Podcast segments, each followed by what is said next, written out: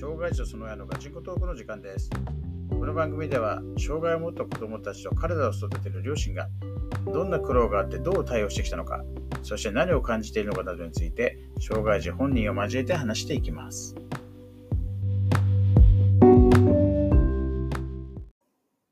はい、えー、今夜もですね、配信の方、えー始めていきたいと思います。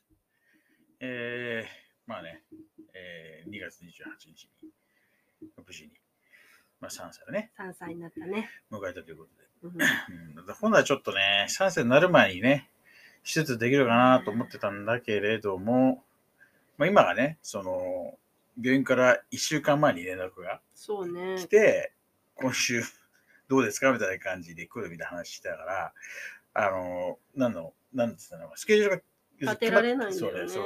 決まってないから。うん ただまあね、こっちでは半々のところがあって、その、3歳までにやりたかったっていう部分もありつつ、やっぱ少しでもちょっとね、体重増えた状態でやりたいっていうのがやっぱりあったから、だから、まだちょっと、ん？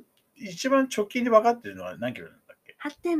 ?8.6 でしょ、うん。それもほら最低限のところそうんそうそあんま嬉しう。い。嬉しく。嬉しいトーンで言ってるけどそういうトーンでもないじゃんそう本来ないうんで家でだから測れないんだよね。すあの座んねえからさ、そそう静かう。にね。うんそう。だから病院とかじゃなくて測れないから、こう普段からこう計測もできないし、だから計測したからといってね、無理やりなんかこう、体重増やしにいけるわけでもないしさ、そうなんだよね。うん、ミルクもなんか、あ、200? ん？あれが 200?1 本が。200。200飲み切る時もあれば、ちょっとうん毎回残す50残すとか、そうね300いったりとか。うん。まちまちだね。ううん。だからまあそこはね、あれだよね、あのー、3食にこう合わせる人もないうん。しさ、お腹空いてるのかなと思ったら、まあやってる形で、うんいいんじゃないかと思ってるけど、一時期そうやったじゃんってさ、そうそう。コロナとか入る前。そう。でちょっとね、あの、個人的には、あーとはいえ、もうそろそろ来るんじゃないかって気もしてるので、うんだからちょっと回数増やしてでも、そうね。体重増やし、うん行った方がいいんじゃないかっていう。また近々病院行ってね、そうなんだよね。うんそう私の病院がね、ね、まあ、この間ちょっと話したかもしれないけど、2つあって、1つがだから電車で、電車だけで1時間かかる。1時間。うん。ね、そこからあとバスと30か分。だから1時間。でしょ？うんで、向こうの次待たされ。で、ね、帰だからなんだ、朝、朝、本当に8時とかまでで帰ってくるの5時とかそんな5感時、そう、じだよね5。時、うん6時ぐらいで。で、もう基本、親一人しか行けないんだろ、今そうなの。そう、うん。っていうね、こういうなんか状況で。まあ、とはいえ、ね、まあやっぱりそこ、子供病院。だから、なんかそういう、いろんな障害、病気、うん持ってる子供たちいっぱいいる中で、やっぱりなんかね、そういう、ある程度大きくなっても、車椅子つかなきゃいけないとか、そうん。呼吸器つけてなきゃいけないとかっていう、えーね、子供たちと比べると、うんまだね、うちはこう、まあ、障害とはいえ、うん障害児とはいえ、まあ、今のところはね、まあ、育てやすさが。あるのかな。ただ、その分かんないんだよね。長男だってさ、ね、ちっちゃい頃本当人見知りしねえ育てやすいかと思ったらさ、ねでっかくなってたら結構ね、うんだどね当然だ、そのね、お親の金取るっていうのが別に大したことじゃねえじゃんって思う人もいるかもしれないけど、うちは大したことだからさっていうね。そうだね。そう。ん。だからね、その障害だってさ、ね、あのどんな障害だって関係ないって人もいれば、ちょっとした障害でも嫌だって人もいれば、うん、うん。やっぱそのね、その障害の形状だったり種類とかね、うん。それもあったりすると思うしさ、うんその車椅子云々っていうのだって、それをすごい負担に感じる人もいれば、そこまで感じない人もいるかもしれないし、うんだからうちのみたいな状況だって、ね、多分負担に思う人は多分いると思うのよ。で特に多分ね、やっぱり、ね、何回か言ってるけど、そのが一人目っていうか、自分の中でねそううん自分の中でこう腑に落ちる比較対象がないと、うん。多分心配になると思うんだよね。そうだとうん思うよ。だってやっぱそうなると他のね、子供うん。とか、そういうネットとか病院とかで言われる基準にこう合わせにいっちゃうじゃん、どうしても。そうだね。一人目やっぱそうだったじゃん。そうそうそう。その体重のなんか曲線みたいなさそう曲。線にね、はまらなかったからね、うちの子は。そうね、で出だしがなんかそう、一番すると4200で生まれて、そうそうそで、なんか、あれなんだよね。すげえ飲んで、ちょ、一応ちょ太ったんだよね。太ってた。で、なんか勝手な判断で、いや、ちょっとこれやばいんじゃないかと。そう。ちょっと減らした方がいいんじゃないかダイエッと。ト僕太ったらそう。そしたら、そしたら確か体重やったんです。ちょっと先生に怒られたっていう。そう。こんな時に、こんなちっちゃい子にダイエットなんてさせちゃいけませんとか言ってダイエットつか太りすぎじゃないかと思ったからさ、何か見てるからさ、そういうのさ。う。うんうん。ね、そう。なんかだからね、結局失敗結構してんだよね。そうそう。だから多分そういうね、なんだろう、こう先人の失敗うん。を聞いておくのも大事だと思う。そのなんか時代とか、うん。やっぱ環境とかで違うっていうのがあるし、ね。ううんん。あのーね、多分同じような時代だからといって、うん全部が全部ね、みんなハマるわけじゃない。から、まあ、前回言ったみたいに、あのーね、こうそれが全部じ一般論だみたいに拾う人もなくて、うん。多分こう自分にこう合うやつだけ拾っていいんじゃないかなっていう気はそうだね。ううん。するよね。そう。でまあ、ちょっとそんな話もね、こうやっぱしておこうかなと、ついでに、ね、ちょっとまあ前回、前々回に引き続いてしようかなと思って、あの、まあね、ダウン症とか、心臓とか、うん。ね不安があったりっていう。まあ、まあ、ダウン症はそれほどまあ不安でもないし、負担でもないけど、そうまあ、まあ、心臓はちょっと不安ですよそうっていう。そう。ねねででまあ、そう掃除で言うとやっぱり不安ではある、やっぱり。ある。ううんん。ただなんか、その、そこまで負担だって苦労っていうのは、まあ今と感じてないっていうか、うんまあ長男の100倍ぐらい苦労させられてるっていう そうね。うん。のがあるから。そう。で、まあそうだな。で、で今の時点で、まあなんかね、合計になったら分かんないけど、今の時点で、そのやっぱ同じようにダウン症を持ってるような、うん。もう同じぐらいのね、うん。年齢のこうダウン症を持ってる親御さんがもし聞いてるとしたら、まあ言えるとすると、まあそういうなんかね、やっぱ知覚障害系の子供を持ってる親御さん、で、やっぱりこう自分が思った通りにこう反応してくれなかったりするじゃない。そうなんだよね。うんそううちの子はまだこう反応するタイプだけど、うんまあダウンのこと結構ね、なんか反応しないと聞くしさ、うん。うんで、まあ、思った通りにこう、まあ、成長しないとかって、そうだと思うね。うんまあ、なんかコミュニケーションととはいえね、うちだってさ、なんか物投げないでしょ投げてくるからね。分かってないからね。そうそうそう、ダメよってね、こう言って、難しさはあるんだそこね、しつけのタイミングね。でもずっと同じこと言ってるよね。痛い思いする前に、これは痛いからやめようねっていうことだけは言ってそうそう。やっぱなんか暴れ物、やっぱりやった時は、やっぱパシッてやってね、うん。ダメよっていう。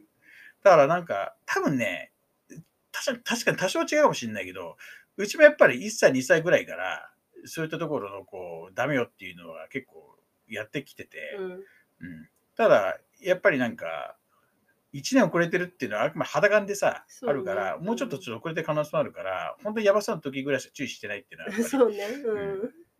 あったりしてんだけど、まあ、基本うちすげえスパルタだからさ。うんそうね、だからまあ、ただまあ相手が全く理解できてない状況で、うん。うん嫌なのは、その危ないところだけやるのは、まあまあ、語弊あるかもしれないけど、ちっちゃいうちってやっぱ動物と一緒だからさ、うんやっぱその危ないこと危ないっていうのを教えるときに、理解できないときは、これやったら叩かれて痛い、痛いに言われたらだからやらないっていう、絶対そういうのがあるはずなんだよ、うんちっちゃいうちって。うんで、あなた言葉分かるようになってきたら、当然それに説明を加えていくっていうのうんが大事だと思ってるんだけど、まあ、ただ話分かってって言っても、なんか論的すべて理解できるような感じじゃないから、まだね。そうう。うん、やっぱり、ただそれだとやっぱりその本当に危ない時だけしか、ね。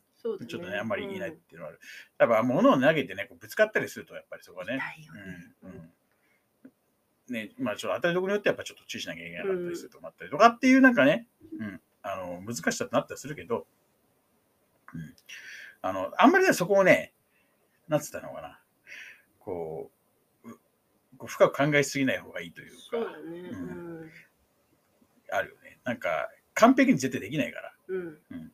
まあやれること、まあ一つやっていくしかないんじゃないかなと。うんだから、俺としてはまず、まあ、まあまず現実とは事実を受け入れましょうよと。うんそこで受け入れた方がよくて、もう、もうなんだろう、障害を持ってる子を、障害を持ってない子と同じように扱うってのは正直は無理だと思ってますと。うん個人的にはね。で、前も言った通り、別にその家族の中でそれが仮にうまくいったとしたって、社会出てそれがうまくいくかって多分、まあ日本では通用しないと思ってるから。うん今の時点ではね。うんまあ、障害の種類のレベル感によるけど。うんで、とはいえ、障害物質は変わらないんだから、それをまずね、一旦それを受け入れる、きれいごと置いといて、うん。受け入れた上で、で、それじゃまず何すべきか、で何をしないべきか、しないべきか、しないでいいかかな、っうん。ていうのをこう切り分けていって、うん。うん、で、まずもうやんなきゃいけないことを、まあ、まずメインにやっていきましょうよと。うん。うん。で、でこの当然最初に決めたらそれを固執する必要は全くなくてうん、多分ね、若いお母さんとかは結構固執する気がするんだよ。誰かの意見とか。あそう写真決めのやり方とか。そうじゃなくて、ある程度やってみて、あのーちょっと難しいな、合わないなって思うんだったらね、それを、僕は多分、それは多分夫婦間で本当はやった方がよくて、そうフィードバックし合いながら改善していく方がいいと思うんだよね。うん。だからすべきことを例えば変えるのか増やすのか減らすのか、うん。うん、そう。で言ったところだよね。もうやり方ちょっと変えるとか、うん。もうだからもう全部やろうって言えば無理だから。そうでそのあとはなんかこう他のこと同じようにやろうとかっていうね。ね。うちがさっきのしつけをちょっと変えてるのとうん。一緒で、基本的なところはあんま変えてないんだけど、そうね。そう、あの、やっぱり、なんだろうな、そのね、こう、叱るレベル感とか、うん。うん、で、そのなんかややったことに対してどこまでやるかとかってところ書いたりしてるけど、うん。で、ただその中でこう、やっぱ忘れちゃいけないのが、やっぱりその子供の成長を見るっていうところだと思うんだよね。うん。今のもちょっとつながるんだけどさ、あのーやっぱりこう、生まれてちょっと経った段階で、あ、もうこれ1の遅れてんなっていうのはもう分かるじゃん。もう、もう、要するに1歳になるならない。そうね、もうね、その頃特に、ああ、まあまあ、これはもう1歳って感じじゃないって分かってるからさ、うんサイズ感もそうだけど。そうね。でそうなったら、じゃあ、その、なんだろう、通常の1歳みたいなね、こう、育て方無理だな。まあ、完全に赤ちゃんとして扱っちゃうと楽だってなったしさ、そう、なるし。で、別に、それは別に、ね、こう、マサの話だけど、まあ、他の子供たち、うんその、障害持ってない子たちを見てても、やっぱりなんかその、成長をね、こう見ていくってことがすごい。大事で必要だねうその子供との関係性をこううまく保っていく上でも絶対必要。で、それって親だって絶対分かるはずなんだよ、そういう変化って。そうねで、うんそれで、ああ、成長してんなって思えることが一個でもあると、それで絶対心救われるはずなんだよ。だって、成長させてんだからさ。そうそう。うん、成長してるって言うけど、本当ちっちゃいうちって、やっぱあれでさせてるって言ったら語弊あるかもしれないけど、親がいなく成長できないんだからさ、赤ちゃんなんて。そう。だからもう成長してるっていうことは、やっぱね、親はや最低限のやっぱやってるわけじゃん。うん。そうでだからそういったことの積み重ねですよねっていうのがすごい大事だと思うから、うんまあ、小さい成功体験の積み重ねってすげえ大事だと思そうだね。う。そううんだからもうで目標もでっかく持ちすぎない方がよくて、うん全部やろうともしないです。完璧主義は絶対ダメだと思ってる。ううんん。完璧はねえし。ないね。子育てにね、完璧そうよく言うじゃん、教科書ないって。そうなんだよ、やっぱり。うん、あのこうすれば絶対うまくいきますじゃないから、うん。その辺はやっぱりなんかその状況を見て判断していくべきだと思うしさ。うん。ただ、一番やってるコミュニケーションだよね。こう夫婦間はもちろん子供とのコミュニケーション。うん。うん、これはあの健常者と障害者関係なくね。で相手がやっぱ反応なくても、こう声かけていくってすごい大事だし。うん、で、ね、やっぱりほら、ね、マサとかもさ、最初はその反応しなかったけどね。ううんん。あのーでもちょっとね、こう、ね、お兄ちゃんお姉ちゃん声かけたらいいとかっていうのがやって、やっぱ1週間ぐらいね、こう退院してきたからうんやってたら、ね、だんだん反応するようになって、そうね。笑うようになってみたいなのあったりさ。うんうんで、別にその言葉にやりとりだけじゃないじゃん、コミュニケーションって。そうね。抱っこしたりとかさ。ね。うん、そう。おむつ替えたりとかさ、うん、そう。うちのみ、今だ抱っこ好きだからね。そうね。うん。まあ、本人いないから言うけど、また長男もね、今だったら抱っこされたいと思った。ら。そう、うん、ね。そう、そう。だそれは別に高校生だからとかやっぱ関係なくて、うん。それはそれいいと思ってんだよ。うん。ね。実際やるやらないとは置いといても、うん。そういうねやっぱなんか、接点をこう親と思っていたいってこう子供が思えるような、うんやっぱ関係っていうのはありかなと思って。俺は友達関係嫌いだからさ、そう親子だから。親子関係と友達関係別だからさ。うんそうだとはいえね、もうじゃあそれでじゃあ全ての辛さ解消されるかってわけでもないから。そういう時はね、ちょっと、まあ、ちょっと言ったけど、やっぱ同じような経験を持つ人と、ね、やっぱお互いにこう経験を分かち合うっていうのは、まあね、うん、典型的な感じがよくある話だけど、効果あると思うんだよね。やっぱいろいろ分かんないこと、不安なこと、うん。ね、やっぱりほら、俺ら分かってなかったじゃん。分かってない。持つまで分かんないし、興味もなかった。感じ人だったからさ。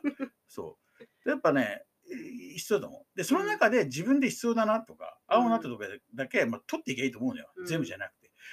ね、繰り返しになるけど、やっぱ万人に向けて正解ってないからさ。うん。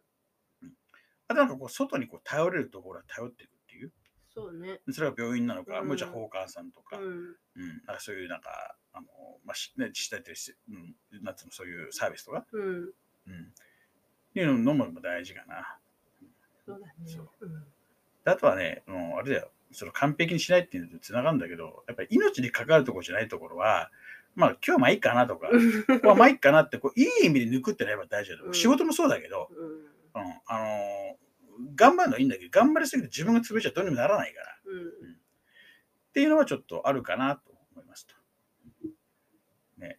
えー、また、ちょっとね、まあ、3週連続、こうね、こうダウン症の子供に絡めながら、ちょっとこう、10秒考えて子育てだみたいな、だね。あね、ちょっと語ってしまいましたけどね。うん、まあ、まあ、ちょっとね、まあ、どっかでこうフィードバックもらえるような機会があって、うんまあもしそういうのをもうちょっとああ話聞きたいとか、一緒と、ね、話し合いたいとかがあれば、ちょっとそういう機会があればいいかなとは思ってますけど、ちょ次回からは、うんまたちょっと長談、あの時間取らそうなんで、えー話をしていきたいと思います。えーじゃあ今日はそんな感じで終わりたいと思います。はい、じゃあおやすみなさい。おやすみなさい。